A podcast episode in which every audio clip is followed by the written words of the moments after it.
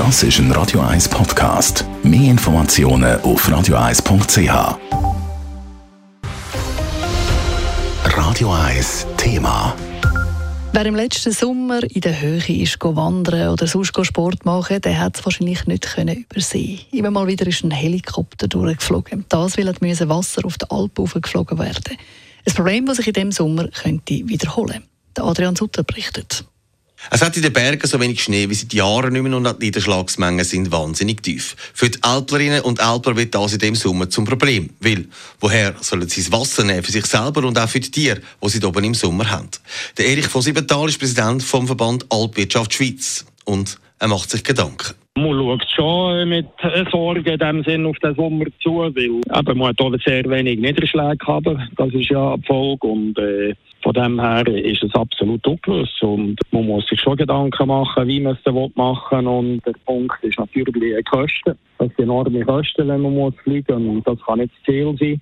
Wasser auf die Alpen fliegen ist eine wahnsinnig teure Sache. Man rechnet mit etwa einem Franken pro Kilo für den Transport. Wenn man jetzt denkt, dass eine Kuh zwischen 60 und 80 Liter Wasser trinkt am Tag, dann geht das dann schnell zünftig ins Geld. Deswegen muss man auf diesen Alpen nach Lösungen suchen. Das Wasser ruhig zu fliegen, das ist, äh, das ist in dem Sinn die letzte Option.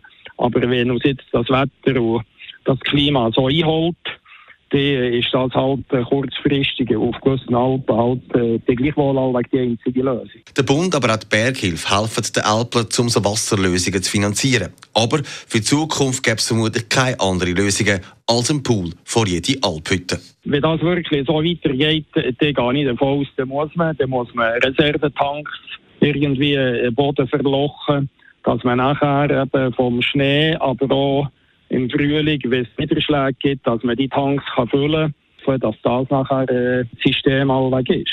Für das Jahr gibt es für viele Alpler nur eine Lösung. Die Alpsaison flexibler zu gestalten. Man hat es ja letzten Sommer auch, auch gesehen. Also ich gehe davon aus, dass man eher die Alp geht und folglich auch eher anhat.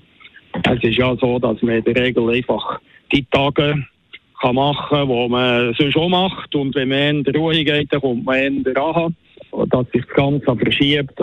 Wir müssen einfach das Beste machen, weil sonst werde dann das Futter knapp. Und das wäre dann noch die grösste Katastrophe. Adrian Sutter, Radio 1.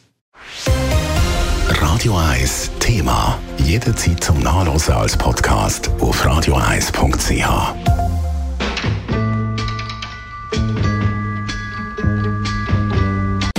Radio 1 ist Ihre Newsender. Wenn Sie wichtige Informationen oder Hinweise haben, rufen Sie uns an auf 044 208 1111 oder schreiben Sie uns auf redaktion.radio1.ch.